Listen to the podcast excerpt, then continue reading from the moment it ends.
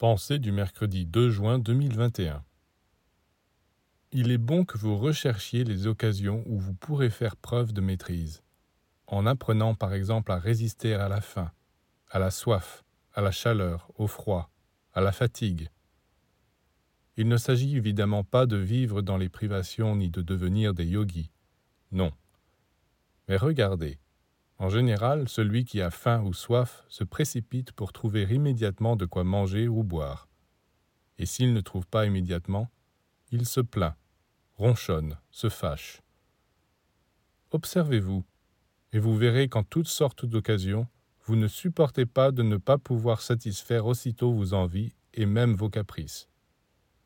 Alors, comment allez-vous résister à la colère, à la jalousie, à la haine, au désir sexuel? Vous aurez beau savoir qu'il vaut mieux résister, et vous aurez beau essayer de résister, si vous n'avez pas appris à exercer votre volonté, vous n'y arriverez pas.